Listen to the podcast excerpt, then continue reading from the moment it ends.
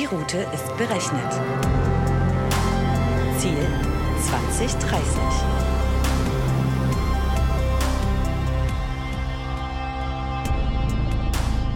Hallo und herzlich willkommen zu einer neuen Folge auf der Road to 2030, dem Podcast zu Technologie und Gesellschaft von Dell Technologies.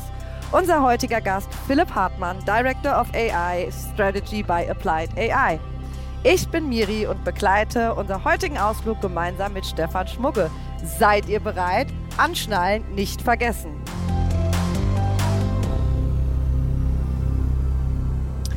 Und heute sitzt wieder mein Kollege Stefan Schmugge am Steuer auf unserer Reise ins Jahr 2030. Hallo Stefan. So ist es. Grüß dich, Miri. Schön, dass du da bist. Schön, dass ich dabei sein darf. Und auch an der Stelle nochmal ein ganz herzliches Willkommen an unseren Gesprächspartner Philipp Hartmann. Wir sprechen heute äh, nicht nur über das spannende Thema Künstliche Intelligenz, sondern wir möchten gleich am Anfang so einen kleinen Speedcheck machen. Und zwar dir ein paar Fragen zuwerfen mit zwei Begriffen äh, und du wählst immer spontan einen Begriff aus, damit nicht nur wir, sondern auch das Publikum dich ein kleines bisschen besser kennenlernen. Ansonsten geht's dir gut, sitzt du bequem und bist du versorgt, Philipp? Wunderbar, ich bin versorgt. Ich stehe bequem, freue mich sehr auf den Austausch. Schön hier zu sein. Hallo auch von meiner Seite. Perfekt. Dann würde ich gleich starten und sage spontan Schokolade oder Chips? Schokolade. Wunderbar.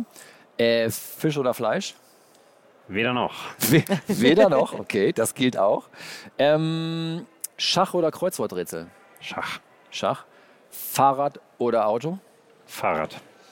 Und ähm, vielleicht noch ein anderes Genre, Kino oder Fernsehen auf dem Sofa? Gerne Kino, wenn ich Zeit habe. Okay, auch eine valide Antwort. Ähm, fiktive Geschichte oder wahre Begebenheit? Wahre Begebenheit. Großartig. Vielen Dank für diesen Mini-Speed-Check. Ich würde vorschlagen, Wir steigen wir, wir legen los, oder? Ja, Ähm, die erste Frage, die wir gerne stellen, ist, weil der ist ja auch im Namen bei euch vorkommt, was genau macht Applied AI? Genau, wie es der Name schon sagt, was macht Applied AI? Wir kümmern uns um die Anwendung von Künstlicher Intelligenz. Ähm, Im Kern helfen wir Firmen, KI in die Anwendung zu bringen. Am Ende geht es ja darum, KI ist eine Technologie, aber am Ende geht es darum, für die Firmen Wert damit zu schaffen. Und das ist das, wo wir den Firmen helfen, ähm, KI in die Anwendung zu bringen ähm, und arbeiten dann mit einer Reihe von größeren deutschen Firmen zusammen. Am Ende mit dem Ziel, KI für die deutsche Wirtschaft voranzutreiben, weil wir einfach KI als wesentliche Zukunftstechnologie sehen und sicherstellen wollen, dass äh, die deutsche, die europäische Wirtschaft da den Anschluss nicht verpasst. Okay, cool, danke dir.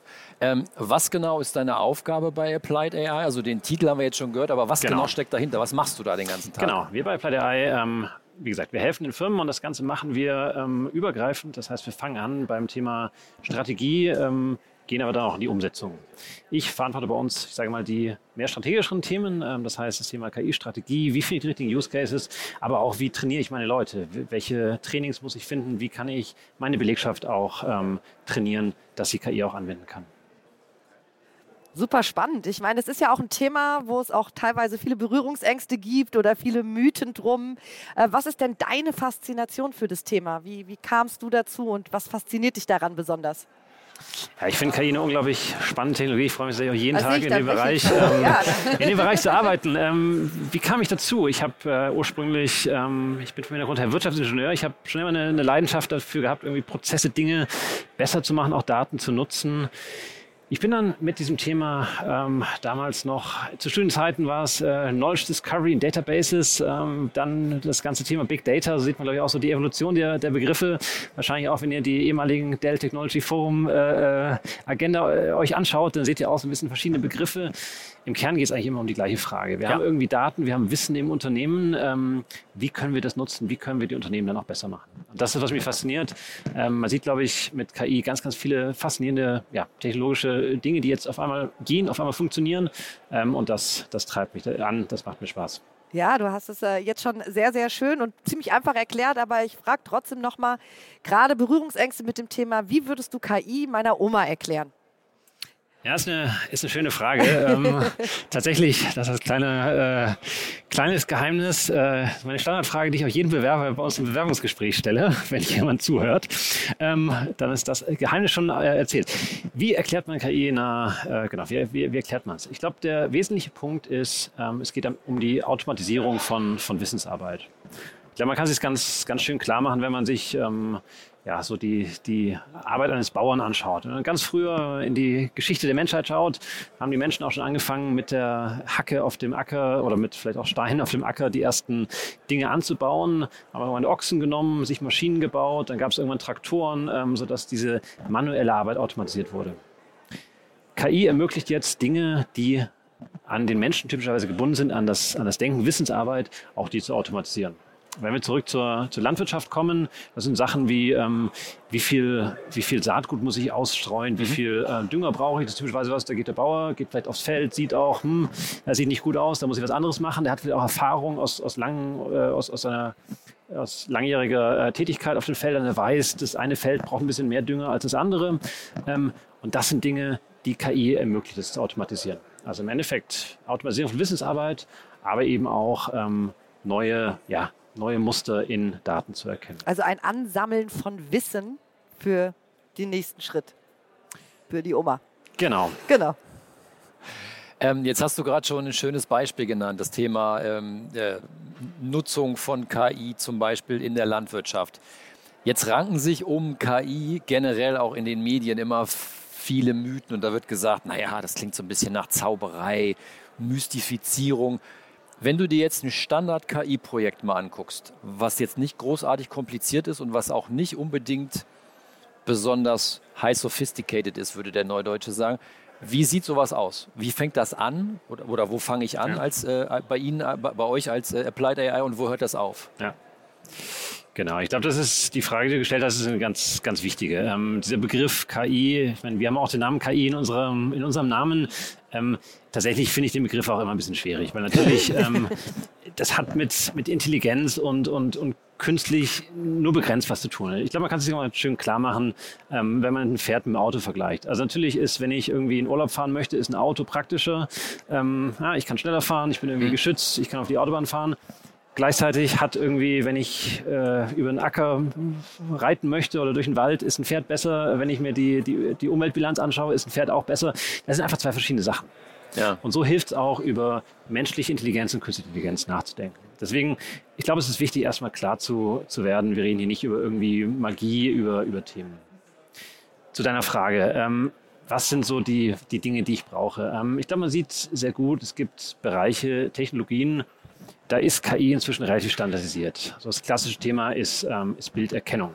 Mhm. Das sehen wir, glaube ich, alle, ähm, wenn man irgendwie sein, sein Smartphone auspackt ähm, und in den Fotos nach einem zum Beispiel Weihnachten sucht, dann, ja. dann spuckt er einem automatisch die Bilder äh, von, von Weihnachten aus. Ähm, warum? Weil es dahinter eben Modelle gibt, die sind trainiert, die können sehr, sehr gut Bild erkennen.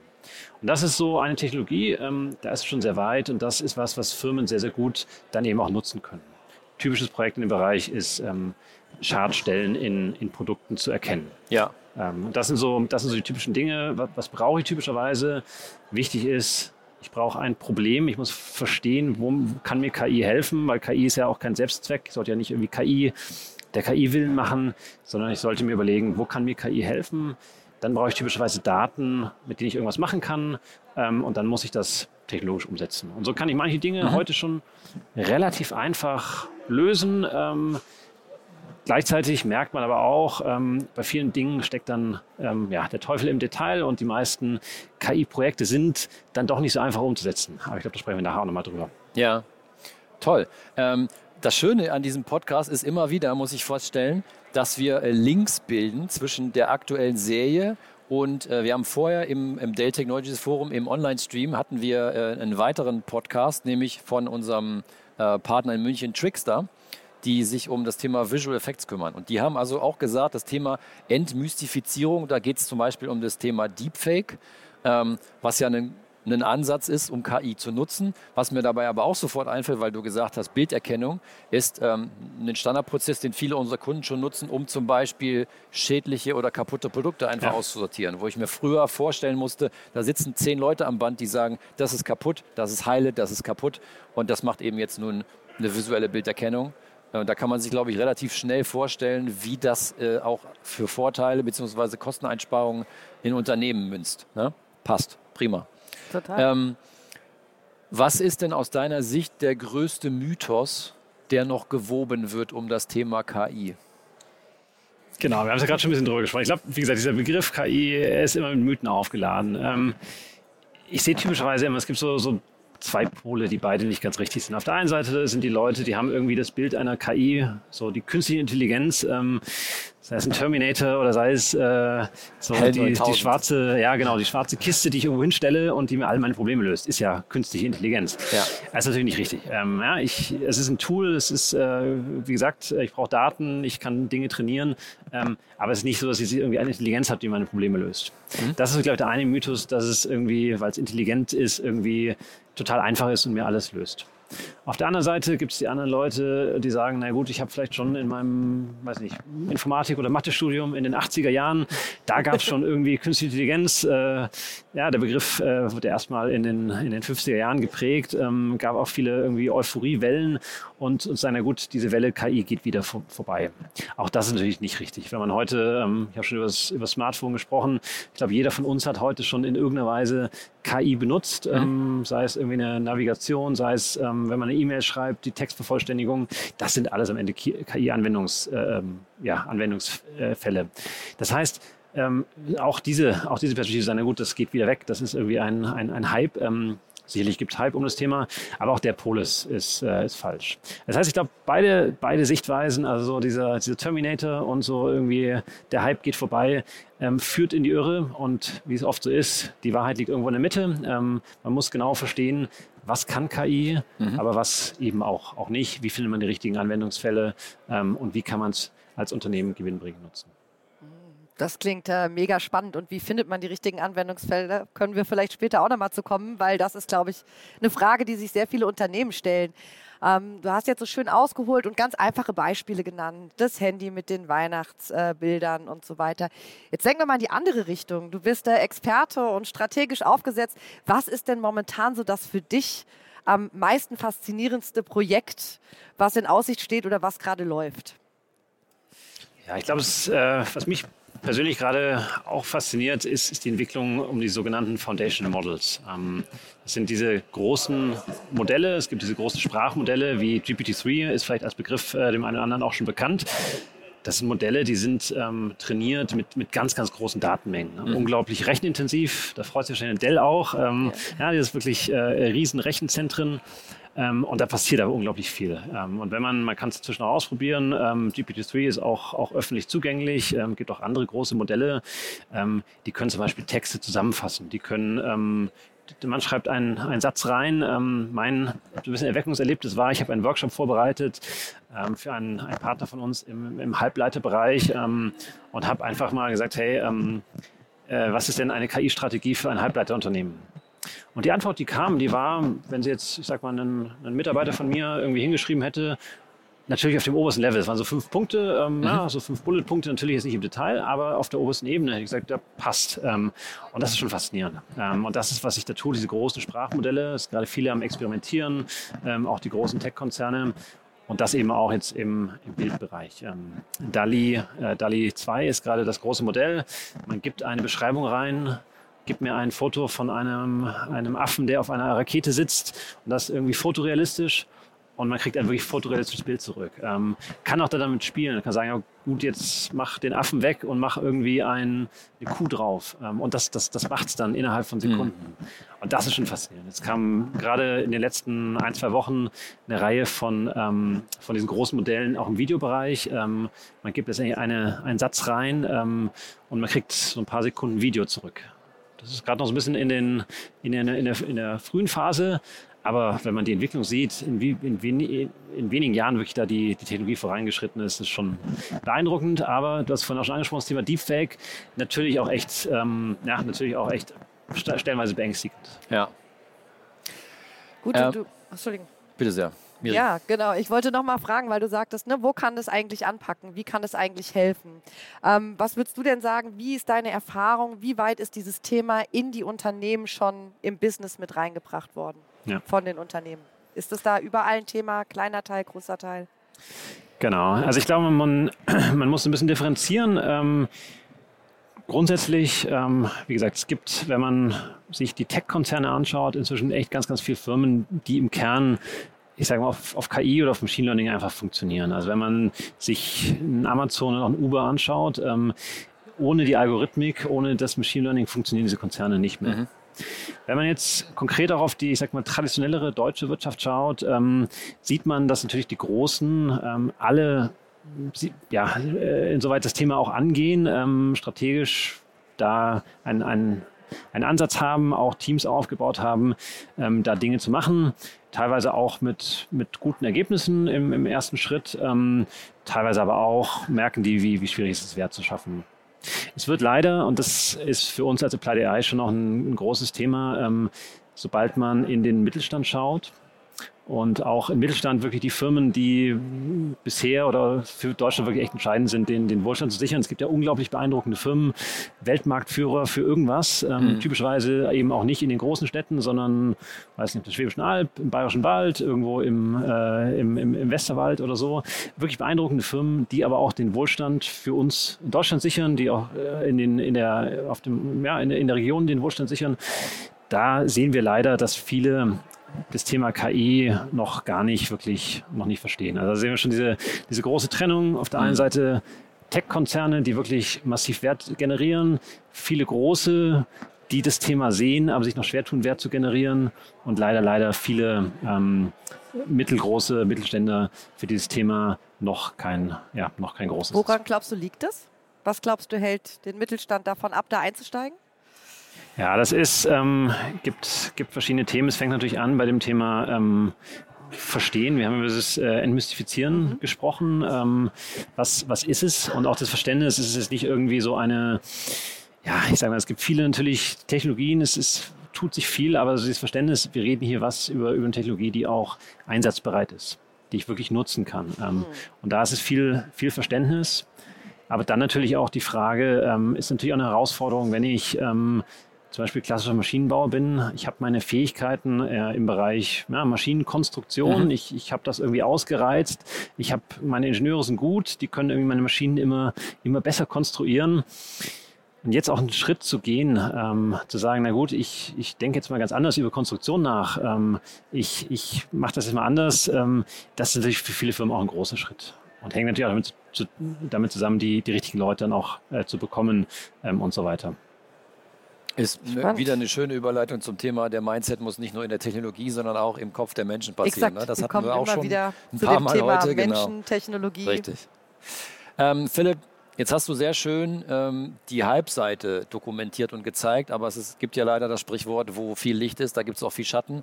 Ähm, was sind dann deiner Meinung nach die, ja, die, die Ernüchterungen, die man feststellt, wenn man über KI spricht? Du hast gerade schon angesprochen, je nachdem, was es für ein Kundenbereich ist, ähm, macht das vielleicht gar keinen Sinn. Aber wo ist dann aus deiner Sicht die größte Ernüchterung, die noch kommt oder die schon zu sehen ist? Ja.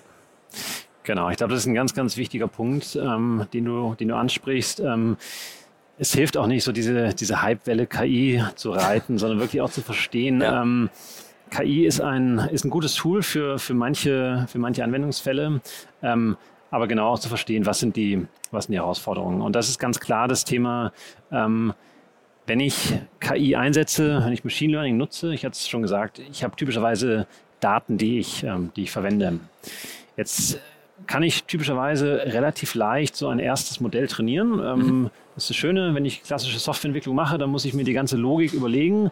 Wenn ich Machine Learning nutze, dann überlegt, also trainiert mein Modell sich automatisch. Ja. Also gehen wir zurück zum Beispiel, du hast vorhin angesprochen, ähm, Qualitätsinspektion, also visuelle äh, Quality Inspection in einem, in einem Fabrikumfeld.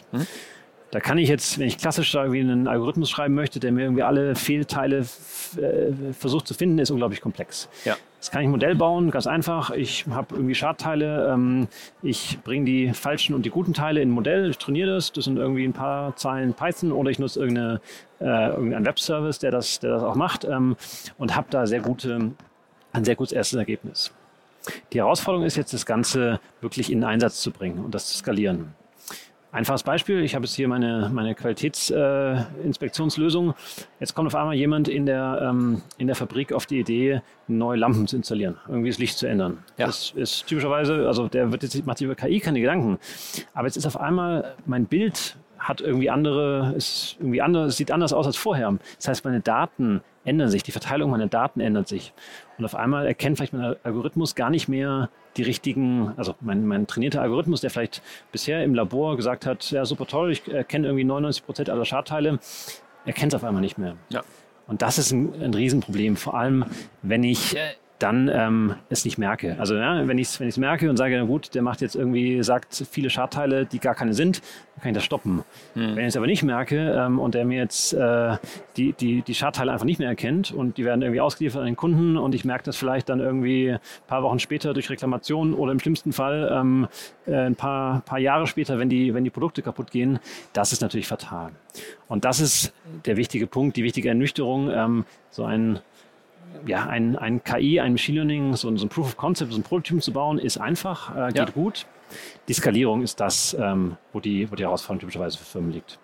Äh, perfekt. Als wenn du quasi meine nächste Frage vorausgeahnt hättest, hast du so fast schon so ein bisschen in die Richtung argumentiert. Ich würde jetzt gerne noch eine Stufe tiefer gehen. Woran scheitern denn am Ende solche Projekte? Ja.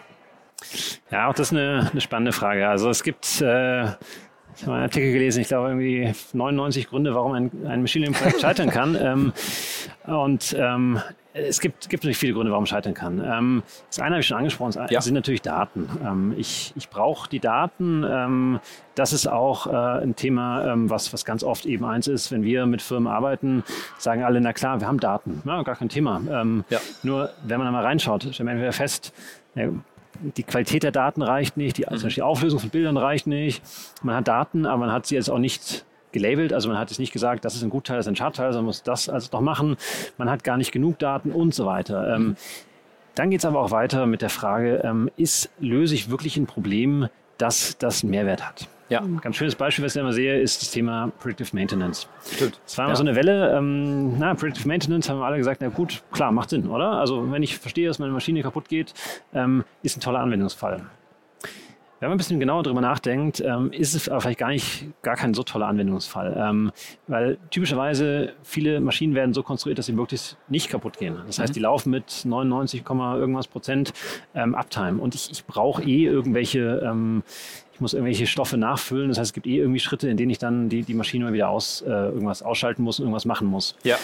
Und die Frage, ob so Predictive Maintenance als, als, als, als Use Case eigentlich sinnvoll ist, ähm, die muss ich mir ganz genau stellen. Und in diesen Fällen, wenn ich so eine Standardmaschine habe, ist eben oft die Antwort, es ist gar nicht sinnvoll, weil ich, ich habe so wenig Ausfälle, die ich vorhersagen könnte. Und selbst wenn ich sie vorhersagen kann, ähm, dann ist vielleicht auch der Schaden, den ich, den ich habe, so gering, weil ich das eh dann reparieren kann, mhm.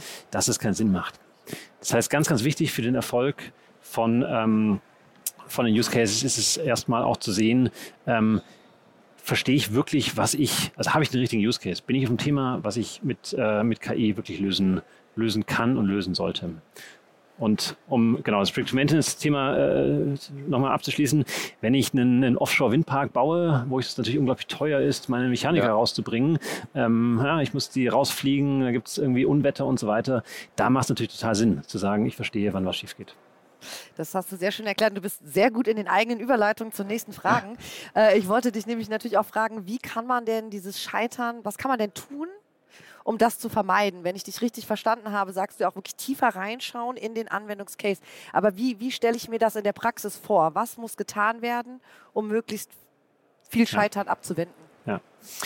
Ja, ich glaube, der wichtigste Punkt, da kommen wir wieder zurück zu dem Thema Entmystifizieren. Sich wirklich ähm, nicht von Technologie leiten lassen, zu sagen, ich will KI machen. Ja. Ähm, das, das, das hilft halt nicht zu sagen, ich will irgendwie, und also es klingt banal, aber es ist leider in vielen Firmen auch die Realität. Da sagt irgendeiner, ich will Deep Learning machen oder ich will jetzt irgendwie Reinforcement Learning machen oder sowas. Ähm, und das ist erstmal nicht die richtige Frage. Ich muss immer vom Problem kommen, immer die Frage stellen, ähm, ist, ist KI das richtige Werkzeug? Und dann ist es ganz entscheidend, ähm, die KI-Experten und Machine Learning-Experten auch mit den Fachexperten zusammenzubringen. Ähm, das ist wie bei klassischen Softwareprojekten auch, aber ich muss sicherstellen, dass ich letztendlich ähm, die Leute, die Machine Learning verstehen und die Leute, die, die die Lösung am Ende in irgendeiner Weise brauchen, sei es die dann irgendwie die Maintenance machen oder die eine Kreditentscheidung treffen, dass ich die gleich vom Anfang an mit einbinde. Das heißt, ganz, ganz wichtig, also gar keine technologischen Themen, ähm, sich, sich wirklich aus der Perspektive des Nutzers Gedanken zu machen, ist es ein Fall, bei dem ich KI brauche, ähm, den Nutzer direkt am Anfang schon einzubinden, sich auch äh, Gedanken zu machen, wie geht, wie gehe ich am Ende eigentlich mit dieser Vorhersage mhm. um? Weil es, es, hilft ja auch nichts, wenn meine KI irgendwas vorhersagen kann, aber ich gar keinen Prozess habe, damit umzugehen. Das heißt, ganz, ganz wichtig, ähm, sich da von vornherein immer überlegen, was will ich damit, was kann ich damit erreichen? Und typischerweise, was wir sehen, ist Technologie meistens nicht der limitierende Faktor. Ja, Technologie kriege ich irgendwie in den Griff, ähm, aber wenn ich, ich sage mal, ein Problem oder ein, ein Problem versuche zu lösen, was es nicht wert ist, gelöst zu werden, dann hilft mir der beste Ansatz nicht. Das ist das Verifizieren, das stimmt. Aber dann stelle ich dir jetzt noch eine Frage, die quasi noch eine Stufe tiefer geht. Was tue ich denn, um die Probleme, die ich schaue, ob sie mit AI gelöst werden kann, überhaupt zu identifizieren? Wer im Unternehmen und wie, wie könnte ich mir sowas in der Praxis vorstellen? Wo ja. ist der erste Schritt für ein Unternehmen? Genau, es ist auch ist eine, ist eine spannende Frage, weil ich habe halt typischerweise, ich brauche halt beide, beide Kompetenzen. Ich muss auf der einen Seite natürlich Machine Learning oder KI verstehen. Ich, brauche die Experten, die das können. Ich brauche dann aber die Fachexperten. Ähm, und die Frage ist, wie bringe ich beides zusammen? Wichtig ist im ersten Schritt, dass ich erstmal Verständnis über KI schaffe. Also na, wieder entmystifizieren. Ähm, zum Beispiel ein Training mache mit allen Leuten, die da irgendwie involviert sind, zu sagen, was ist KI eigentlich? Worum geht es? Mhm. Genau diese Entmystifizierung. Es ist nicht der Terminator, es ist aber auch nicht irgendwie ein Hype, der vorbeigeht. Ähm, dieses Verständnis zu schaffen. Und das auch, ich sag mal, übergreifend. Also es ist nicht nur irgendwie ein, ein isoliertes Datenteam zu haben, sondern auch typischerweise mit dem Vorstand anzufangen. Auch da dann zu sagen, hey, ähm, ihr müsst auch verstehen, was kann KI? Also es ist nicht irgendwie ein Buzzword, das ihr irgendwie delegieren könnt an irgendeine Abteilung, macht mal KI, ähm, sondern ihr müsst verstehen, ähm, ja, was bedeutet es für euch als, als Firma, was bedeutet es für euch für einen Wettbewerbsvorteil. Ähm, das heißt, ganz, ganz wichtig im ersten Schritt ähm, Verständnis schaffen, was kann KI, was kann es nicht. Mhm. Und dann ähm, kann man natürlich auch konkretere Dinge schaffen. Was wir, was wir oft sehen bei Unternehmen, was, was gut funktioniert, sind sogenannte, ja, so, so die heißen Ambassadors oder, ähm, oder Translators. Ähm, das heißt Leute, die KI verstehen, aber dann eben sehr, sehr genau mit den ähm, Fachverantwortlichen, den, den Domänenexperten zusammenarbeiten, um Probleme zu identifizieren. Super. Das, glaube ich, war ein sehr guter Tipp auch für alle Unternehmen, die zuhören. Ähm, würdest du denn sagen, dass es momentan Branchen gibt, in denen das Thema besonders groß ist?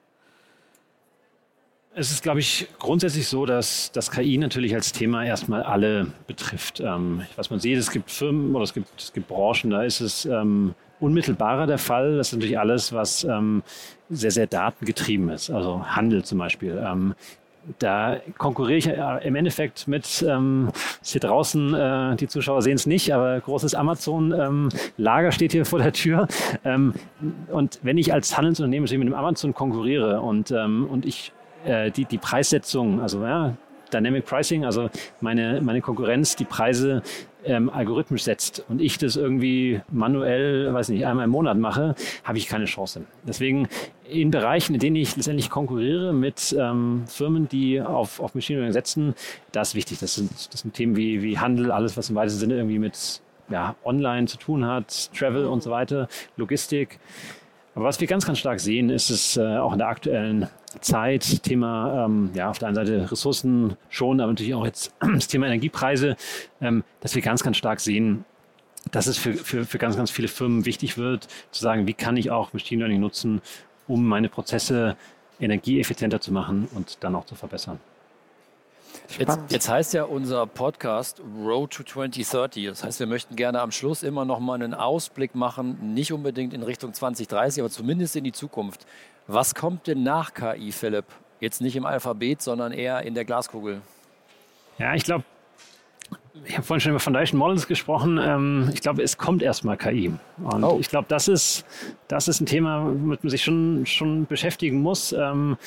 Auch, ich sag mal, für uns, für uns alle. Äh, mhm. Was bedeutet das, das für uns alle? Ähm, das, das Spannende bei KI ist eben auch, ähm, es, es ändert eben auch Wissensarbeit. Also es ändert ganz, ganz viele Aufgaben. Ähm, nehmen wir jetzt irgendwie hier einen, einen Podcast. Also ja, vielleicht rede ich dann in, in ein paar Jahren, ist das dann ein, ein, ein Chatbot, mit dem ich den Podcast führe, der sich die Fragen ausdenkt, der das macht.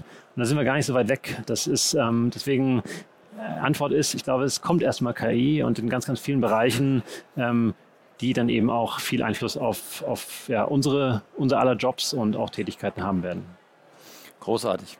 Das war ein tolles Schlu Schlusswort oder Schluss, äh, ein toller Schlusssatz. Vielen Dank, lieber Philipp. Ähm, bevor wir dich an der nächsten Ecke jetzt in unserem Podcast Mobil rausschmeißen, ähm, möchten wir das Ganze noch mal kurz zusammenfassen, bevor wir dich verabschieden. Ähm, aus meiner Sicht eine sehr, sehr spannende Folge wieder Total. heute auf der Road to 2030. Wir haben erstmal äh, über dich und über die Firma Applied AI gesprochen, was du da machst, was ihr genau macht. Wir haben über die großartige Definition für die Oma gesprochen von künstlicher Intelligenz. Ähm, wir haben darüber gesprochen, dass künstliche Intelligenz nicht unbedingt Mittel zum Zweck ist, dass das Unternehmen, was die KI einsetzen möchte, erstmal genau analysieren muss, Hilft mir KI in dem Falle oder ist, äh, ist nicht vielleicht das der moderne strategische Ansatz, der den ich sowieso verfolge? Also nicht nur KI einsetzen, weil alles, äh, weil alles machen oder weil es modern ist. Und du hast uns nochmal großartig eingeführt in äh, verschiedene Use Cases, in denen man KI, äh, nutzen kann und äh, auch Branchen, in denen vielleicht KI hyper ist oder heißer ist als in anderen. Sie haben Ihr Ziel erreicht. Von daher sagen wir nochmal beide großartiges Dankeschön an dich. Schön, dass du bei uns warst. Wir lassen dich jetzt hier auf der Road to 2030 raus. Freuen uns aber natürlich, wenn du das nächste Mal auch wieder dabei bist, wenn es heißt, Ziel ist berechnet, Ziel 2030. Ja, vielen, vielen Dank für die Einladung. Dankeschön. Dankeschön.